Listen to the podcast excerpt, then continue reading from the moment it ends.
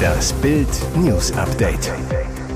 Es ist Dienstag, der 31. Januar und das sind die Bild Topmeldungen. Eklat um Cosimo beim Dschungelwiedersehen.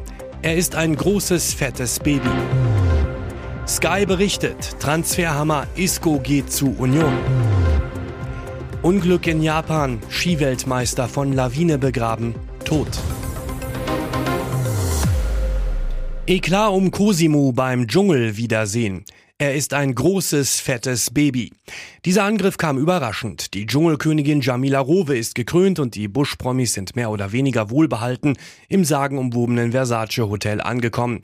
Der Job war aber noch lange nicht erledigt. Sonja Zietlow und Jan Köppen erwarteten die Promis am Montagabend im Baumhaus zu einer großen Dschungel-Wiedersehensshow. Und bei der kamen Themen auf den Tisch, mit denen keiner gerechnet hatte. Cosimo wurde plötzlich zur Zielscheibe und flüchtete aus dem Baumhaus. Anfangs war Cosimo noch bester Stimmung, bald kam das Gespräch auf Jolinas Aussage, Cosimo sei nicht echt gewesen. Blitzschnell meldete sich jetzt Cecilia zu Wort. Als Cosimo gestern ins Versace gegangen ist, da hat er sein wahres Gesicht gezeigt.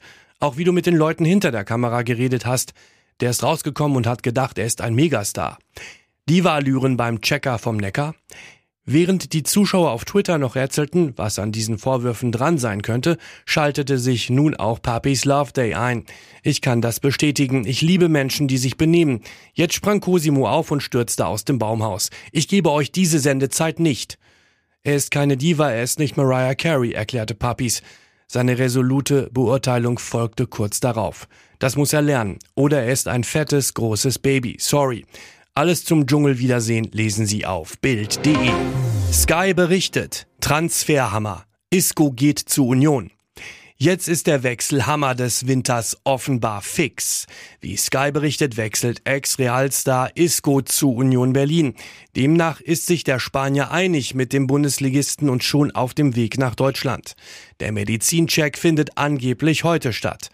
Isco, der seinen Vertrag beim FC Sevilla im Dezember aufgelöst hat, soll bei Union ein Arbeitspapier bis 2024 mit Option auf ein weiteres Jahr unterschreiben. Es wäre der Mega-Coup der Eisernen und der sensationellste Bundesliga-Transfer in diesem Winter. Isco machte 353 Spiele für Real, holte mit den Königlichen fünfmal die Champions League, viermal die Club-WM, drei Meisterschaften und einen Pokalsieg. In der vergangenen Saison verlor der spanische Nationalspieler, der 2013 U21 Europameister wurde, seinen Stammplatz im Team von Realtrainer Carlo Ancelotti. Isco entschloss sich zu einem Wechsel zum FC Sevilla, wo er aber am 21. Dezember seinen Vertrag nach nur 19 Pflichtspielen auflöste. Unglück in Japan, Skiweltmeister von Lawine begraben. Tod. Die Freeski-Welt hat einen großen Sportler verloren. Halfpipe-Weltmeister Kyle Smain ist tot. Der US-Amerikaner ist bei einem Lawinenunglück in Japan ums Leben gekommen. Er wurde nur 31 Jahre alt. Smain und ein weiterer Mann wurden in der zentraljapanischen Präfektur Nagano von einem Such- und Rettungsteam ohne Lebenszeichen gefunden.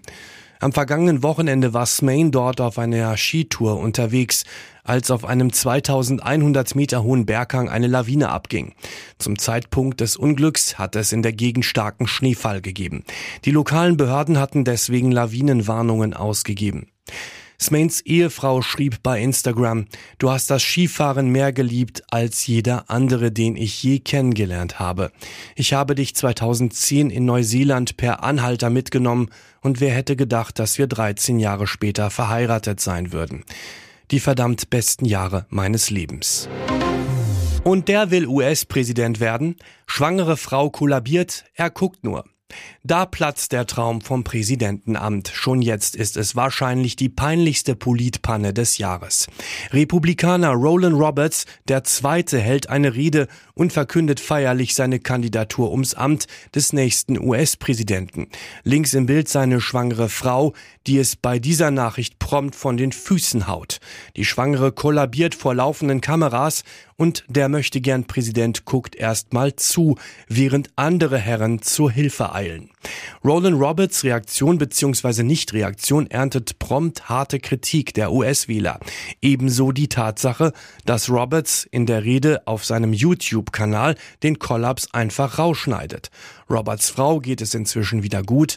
Auf seiner Facebook-Seite gibt Roberts bekannt, sie hätte vor und während der Rede unter strikter ärztlicher Beobachtung gestanden. Das Video dazu gibt's auf Bild.de. Und jetzt weitere wichtige Meldungen des Tages vom Bild Newsdesk. Zwei ehemalige Präsidenten des Bundesnachrichtendienstes sehen die Arbeit des BND akut gefährdet. In Bild warnen die einstigen BND-Chefs August Haning und Gerhard Schindler, der BND sei politisch und juristisch derart an die Kette gelegt, dass es die Sicherheit Deutschlands zu gefährden drohe. Das Land gerate nachrichtendienstlich immer mehr in Abhängigkeit anderer Staaten. Beide greifen das Bundesverfassungsgericht in ungewöhnlich scharfen Worten an. Das Gericht stelle die Rechte von Terroristen im Ausland, von Taliban und Milizen über die Sicherheit Deutschlands. Während laut Schindler etwa die Hälfte aller nachrichtendienstlichen Meldungen des BND auf der technischen Aufklärung im Ausland beruhten, sei dem Dienst das Abhören im Ausland derart erschwert worden, dass die innere und äußere Sicherheit des Landes beeinträchtigt zu werden drohe. Hintergrund sei ein Urteil des Bundesverfassungsgerichts aus dem Jahr 2020 und eine daraus folgende, seit Januar geltende Gesetzesänderung. Das Gericht habe darin Ausländern im Ausland, die im Fadenkreuz des BND sind, dieselben Grundrechte zugestanden wie deutschen Staatsbürgern. Schindler zeigt sich entsetzt von den Folgen. In einem Federstrich werden siebeneinhalb Milliarden Menschen auf der Welt zu Grundrechtsträgern des deutschen Grundgesetzes erklärt von einem deutschen Gericht. Ein weltweit einmaliger Vorgang. Jedem Anfang wohnt ein Zauber inne. TV-Moderatorin Anne Will hat große Pläne. So jung das Jahr erst ist, so sehr lohnt sich ein Blick voraus, sagte sie am 13. Januar. Und 2024 ist Neustart angesagt. Dann ist Zeit für Veränderung, andere Projekte, neue Perspektiven. Ein mutiger, selbstbestimmter Schritt nach 16 Jahren als Gastgeberin des Sonntagstalks Anne Will. Ende 2023 ist Schluss. Danach, so erfährt Bild, plant Will Salongespräche mit großen Persönlichkeiten auf einer Theaterbühne. Das Leben geht also weiter in seiner schönsten Weise. Denn auch in der Liebe wagte die Journalistin einen Neuanfang, erfuhr Bild exklusiv. Wohl auch darum, so vermutet Wills Umfeld, wünscht sie sich mehr Zeit für ihr Privatleben. Anne Will hatte 2007 ihre Beziehung mit der Publizistin Miriam Meckel öffentlich gemacht. Im August 2016 heirateten sie standesamtlich in Düsseldorf. Im November 2019 gaben sie ihre Trennung bekannt. Meckel soll damals bereits neu liiert gewesen sein. 2022 hielt auch bei der Moderatorin erneut die Liebe Einzug. Bild erfuhr, Will und die Schriftstellerin Helene Hegemann sind ein Paar. Kennengelernt, so erzählen Freunde Bild, haben sie sich im Theater. Hegemanns Vater Karl ist ein bekannter Dramaturg. Aus ihrer Liebe zu Frauen machte die Schriftstellerin nie ein Geheimnis. 2015 ließ sie sich mit ihrer damaligen Verlobten, einer Journalistin, für das Cover der Emma fotografieren. Die Frauen waren seit 2014 ein Paar. Im September 2015 wollten sie heiraten. Dazu kam es nicht. Die Renten sind im vergangenen Jahr so stark gestiegen wie seit Jahren nicht mehr. Im Schnitt gab es 63 Euro mehr netto für die Senioren.